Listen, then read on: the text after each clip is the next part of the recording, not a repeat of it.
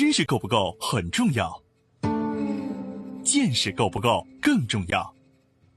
在知识爆炸的全球化时代，用见识导航，将知识转化为创造的力量。从中国到日本，从日本到美国，从美国到联合国，两位日本大学教授，三十多年海外经历，三百六十个日本行业观察。王礼华、陈立行对话日本社会各界成功华人创业者，从微观出发，为您解读各行业小题做大的智慧源头。对话日本三百六十行，发现小题做大的非凡智慧。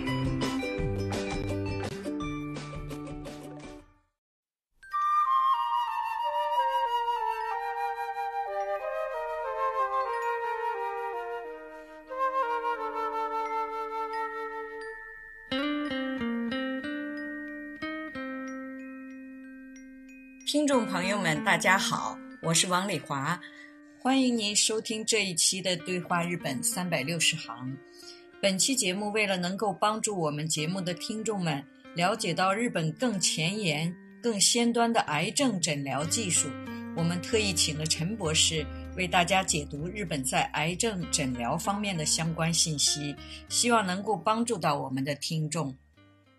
今天呢，我们请来了陈博士。他现在在做医疗的一些方面，特别是癌症方面做得很好。呃，陈博士你好，王老师你好，欢迎我们在国内的栏目策划郑安，郑安你好，哎，王老师你好，陈博士你好，郑安你好。所以今天我们来聊一下呃这一类的话题。日本是全球最长寿的国家之一，为什么日本去世的人中还有三分之一是因为癌症呢？面对如此高的癌症死亡率，日本都进行了哪些有效的应对技术开发？针对癌症早期不易被发现这一世界性难题，为什么说 PET-CT 并不是完全可靠的检查方案？日本还有哪些领先的有效检查技术？癌症的发生是由于自身免疫系统出问题导致的，我们应该怎样提高自身的机体免疫能力？敬请收听本期对话日本三百六十行：日本尖端的癌症检查技术。陈博士，你是研究什么的？在博士的时候，我们是作为本科生到日本来留学的哈，今年正好是三十八年了吧。我们在博士的时候呢，是学的叫生物遗传学，现在一直在从事这个健康医疗。呃，我记得陈博士呃刚开始是在雀巢的研究所工作，对吧？对，在雀巢的时候呢，主要负责临床营养。就是说，怎么样让人感觉到好吃、有营养价值，又能够有这个辅助治疗方面的效果？既然是食品，就要享受食品，同时呢，又要有个健康的价值。啊，我记得以前我拜托过你哈，呃，你还研究好多对这个美容啊，将来我们呃作为。女的嘛，总是要呃注意自己的形象，所以我说我们的美容，我们的美全都包在你身上了。对，这个这个我们下次可以作为另外一个话题哈。日本这方面的技术还是走得很先端的。那我们今天的主题先聊一下个关于日本的癌症治疗方面的问题哈。癌症的人数啊越来越多。过去我们感觉，哎，怎么好像没那么多癌症？这种状况越来越多，是什么原因造成的呢？正像你说的哈，现在这个癌症呢，不光是人数多，而且是越来越年轻化。但这里面原因呢很多哈，整体的哈，这个免疫力在下降，这是一个最根本的原因。比如说这次那个冠状病毒吧，那个钟南山也说，可能过了这个疫情以后，普遍的免疫学会要降低很多。分析起来哈。又有很多原因，一个呢，比如说我们这个呃生活的环境啦，呃，比如压力也大了，还有我们现在比如说甲醛啦，各个地方装修好的这些污染哈。另外呢，饮食当中的这个安全性呢也是越来越大，还有这个空气当中的环境污染，另外呢就是营养方面不平衡，长期下来呢就导致人的免疫力的下降，那最终的话呢就会导致了这个癌症的发病率在不断的增高。因为癌症其实跟免疫力呢是一个相辅相成的，它跟其他的疾病不一样，它属于内因性的、内源性的疾病。癌症跟艾滋病有什么区别？艾滋病的话，它是属于病毒，外面来的。哎，对。这些东西呢，虽然我们现在哈没有一个特效药，但是总有一天肯定会开发一种特效药出来，会把这个艾滋的病毒会杀死。但是癌症有没有这一天呢？其实很难。随着这个年龄的增长，人的这个基因会不断的发生了变化。像我们正常的人每天哈有三千到五千个就发生这种癌变，但是为什么没有形成癌症呢？就是一旦发生癌变以后，我们人体上的免疫力就不断的把它修复过来。但是随着你这个年龄的增大，癌变的这个几率会在增大，然后你修复的这个能力呢是由于免疫力来承担的，免疫力呢随着这个年龄增长会减少，所以呢这样就是一个方面在增大，一个方面在减少。就导致了这个年龄越大了以后，你那个癌症呢就会越来越多。世界上越长寿命越长的国家，它的那个癌症的死亡率就越高。你像日本的寿命世界上第一了，但是它那个差不多有三分之一的人是属于癌症的。就日本在零七年的时候吧，呃，政府呢他就在鼓励呢，第一个建立了这个完善这个体检的制度，第二个呢在开发一些早期发现癌症的方法。做了哪些工作呢？肿瘤用图像检查，它要这个理论上呢是要达到五毫米以上的肿瘤才能发现得了。嗯，但实际上呢，往往呢只要到了一公分以上。你要像那个消化道的那个肿瘤的话，你就长到一公分，有时 PET CT 还做不出来的，因为癌症细胞拼命的吸那个葡萄糖嘛，所以呢，它里面呢就把一个葡萄糖呢用一种放射线给标记出来嘛。检查的三十分钟之前喝了这种水，因为它里面长得像葡萄糖的那个样子嘛。然后呢，这个肿瘤细胞呢，它就会拼命的吸，它就看哪个地方放射线积累的多，这就说明那个地方癌细胞长得快嘛。然后这个消化道呢，表皮呢，它有一层黏膜，它那个里面呢聚集了以后，然后它呢发现不了这个问题，葡萄糖的那个聚集的度呢，就通过这个 CT 反映不出来。有时候长到两三公分的时候，拍照 CT 还反映不出来。嗯，所以这就是为什么用拍照 CT 不用于体检的原因。拍照 CT 呢，一般在日本用于就是你是肿瘤的，它用它来检查发现有没有转移。那就所以说，中国很多朋友来都说要到日本来做胚的 CT，其实不一定特别好哈。对，有一个放射性，另外另外呢，它又不是好像不是像你想象的那样一下子就能找出来的哈。哦，陈博士讲的这些，呃，让我们对癌症治疗有了一定的了解哈。那么你觉得日本和中国最大的区别在哪里？现在这个中国呢，随着这个经济发展，医院里面呢。在经济上、收入方面哈，这个经济上还是很宽裕的，所以基本上呢，在中国呢，它也可以买到世界上最先进的设备，比如说 CT 啦、核磁共振啦。所以呢，实际上呢，在这个体检过程当中，说靠这个设备来发现这个差异的话呢，基本上就是说可以忽略不计。这个差距出现在哪里呢？哈，一个是发现一个肿瘤哈，特别像早期的，它不是说谁都能看得出来，全是凭经验来。然后呢，还要一个综合的分析，要联合这个图像、血液，要综合来评估。还有你在这拍摄这个图像的时候呢，拍的这个仔细度。你比如说拍核磁共振，日本这边呢，我们要是拍这个呢，一般都要拍四十分钟。我们上次那个一个患者在这边，他是肝癌嘛，因为我们就给他总共从全身到就拍了四个小时的。中国的他有时候他这个十分钟、几分钟他就能拍完，这个工作量特别大。所以呢，宁可说没有，不愿意说有。哦，是这样，所以还是在人哈，不是在机器，而是在对对对，是人的。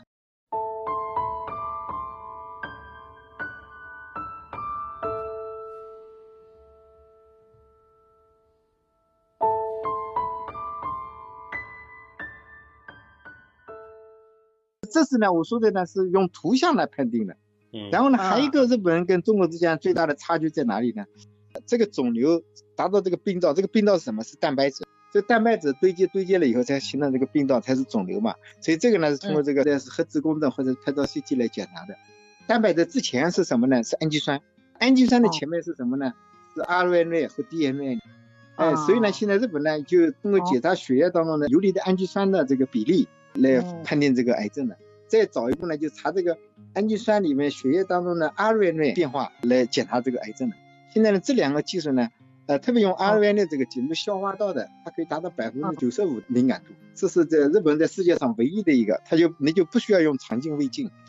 哦，所以中国很多问我说，这个为什么你那儿检查现在还不用胃镜、肠镜？中国都普及了，为什么日本不普及？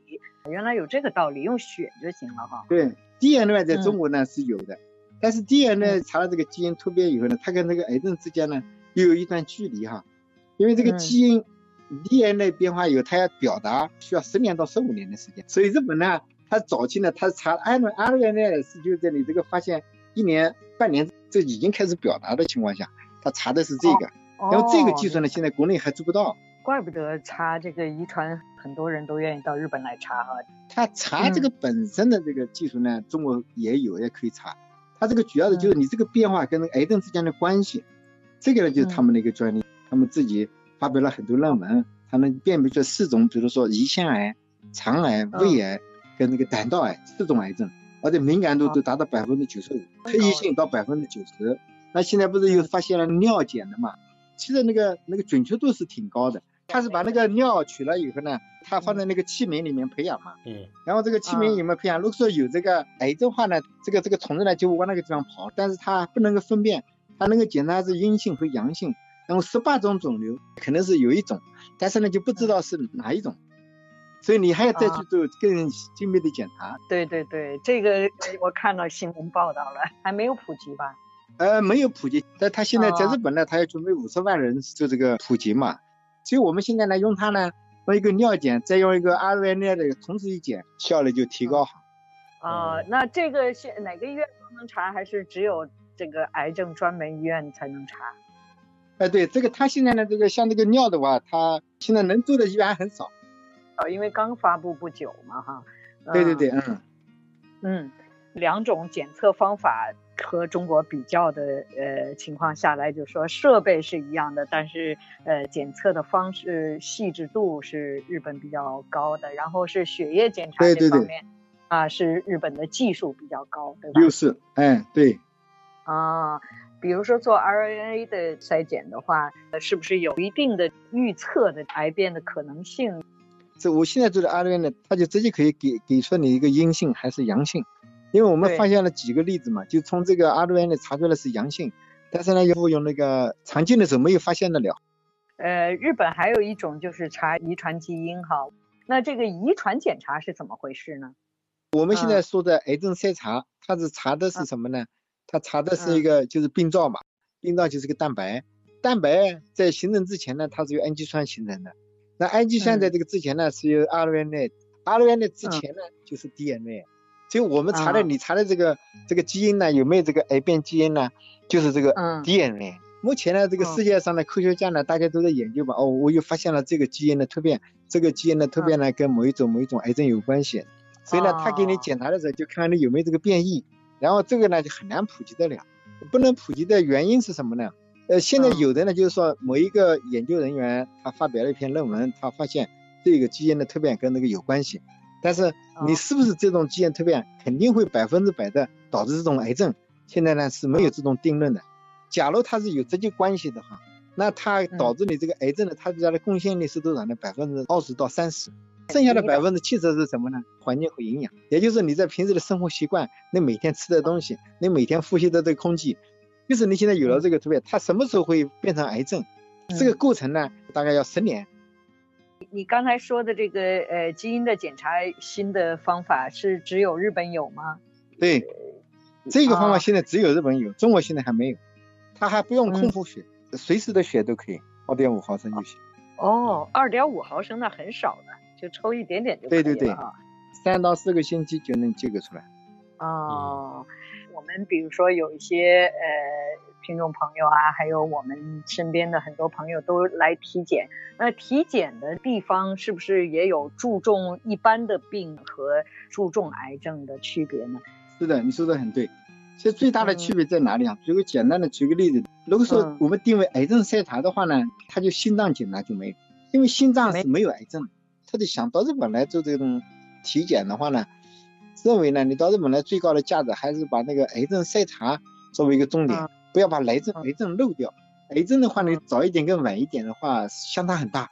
所以呢，你要是要做癌症筛查的时候呢，基本上我们呢一般都安排在就专门用于这个癌症治疗的这些医院里面比较放心，因为这个里面呢，大部分体检的医院呢，他自己呢他是不具备这看片能力的，他要把这个做完了，以后送给人家去去辨别去。所以我们在这个要做癌症筛查的时候呢，是因为这里面有很多癌症的专家嘛，他们自己能够辨别是不是癌症。他马上给我能够提出一个解决方案，对对对，所以说如果是癌症的话，还是到癌症的专门的地方比较放心哈。对对对，他们那个地方有很丰富的经验。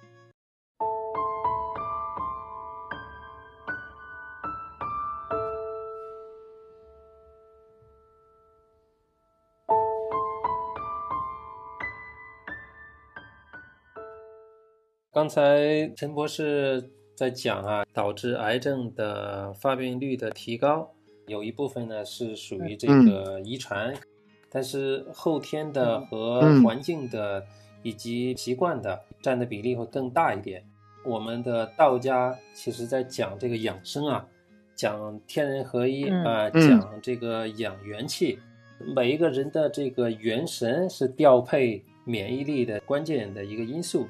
所以是因为现代人很多的生活节奏的加快、自律意识的降低啊，导致元神出乱了。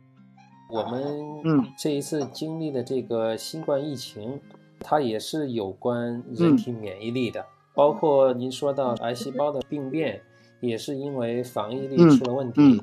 那么我想问一下陈博士，我们在平时可以怎么做提高我们的免疫力呢？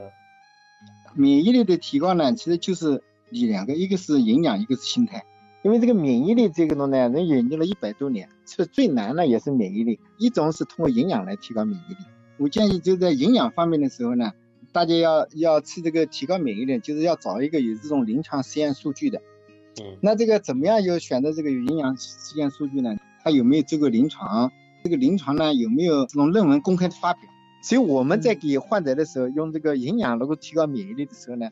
就一定要看他有没有做过这个临床的数据，一个是呢，就是可以，比如说他吃的这个 supplement 哈，嗯，还有一个呢，就是说可以刺激巨噬细胞活性的，然后吃了以后能够提高到百分之三十，因为巨噬细胞平时呢大概只有百分之五十就处于这种睡眠状态，然后呢你给他呃有了这个菌呐病毒以后，它会把它诱导出来，嗯，所以这个诱导的时候呢，它有个叫 这个巨噬细胞的诱导因子，所以呢这个就把这个诱导因子呢就加进去，这个它在这个里面它就可以。刺刺激这个，然后 NK 细胞，比如说 NK 细胞，它能提高 NK 细胞的活性，像一种酵素了。那我们就要看了你这个 NK 细胞，你这个酵素有没有这个临床。所以在日本的时候呢，我们就查了它很多有没有这个文献。那我们就是根据呢，一个是呃针对这个呃巨噬细胞的 NK 细胞的，还有抗氧化性的，还有树状细胞的，分别按照这样来给它搭配这样的营养，提高免疫力的。嗯。第二个呢是通过这个。打这个免疫细胞来提高免疫力，你比如把你 NK 细胞，呃取出来给你增加，然后再给你打进去，然后呢或者把你这个树状细胞提取出来，然后给你增加再给你打进去，或者再把那个 T 细胞取出来再给你增加打进去。其实你比如说 NK 细胞很难培养，嗯，你要想要把这个这个一公分的肿瘤要能够要能够把它起作用的话，至少要十个亿的 NK 细胞哈。一般的话呢，你得打那个 NK 细胞呢很难培养，达不到一个亿的。所以我们给那个三零幺，比如三零幺免疫治疗的所有的试剂嘛，哎，都是我们给他提供的。他有时一个试剂一毫升就要八九千块钱嘛，他主要是就是这个存活率的问题。嗯，就你打的时候，你要保持百分之四十的活细胞，还是百分之二十，还是百分之三十？这个呢，只有培养的人知道。嗯，包括现在癌症治疗的，用来骗人的也是用这个免疫治疗来，因为他就没有一个方法。还有一个呢，这个就是从从这个从这个细胞的角度，这这个打这个免疫治疗呢，这是增加细胞的。另外呢，还有像树状细胞呢，它是增加它的认知度的。然后呢，还有那个呃活性化淋巴球呢，就增加它的攻击力的。这个呢，就是说增加这个细胞当中呢，就看你用什么样的细胞，然后怎么培养，你怎么样诱导，这个里面是一个技术问题。嗯。另外，在这个打这个细胞的时候呢，就是我们要要要了解这个里面的一些活性啦、细的方面啊。呃，中国现在也到处都什么免疫免疫，一说就是免疫治疗啊。呃，日本和中国在提高免疫力和细胞再生吧，还是有一定的差距的哈。嗯，差距很大。嗯，好的，谢谢陈博士啊，今天我们也上了非常好的一课，嗯，学到了很多很多以前对我们来说是完全是盲区的，对这样的一些知识结构啊。然后我们下次再可以不同的话题。可以。谢谢啊，嗯，谢谢陈博士。好的，谢谢。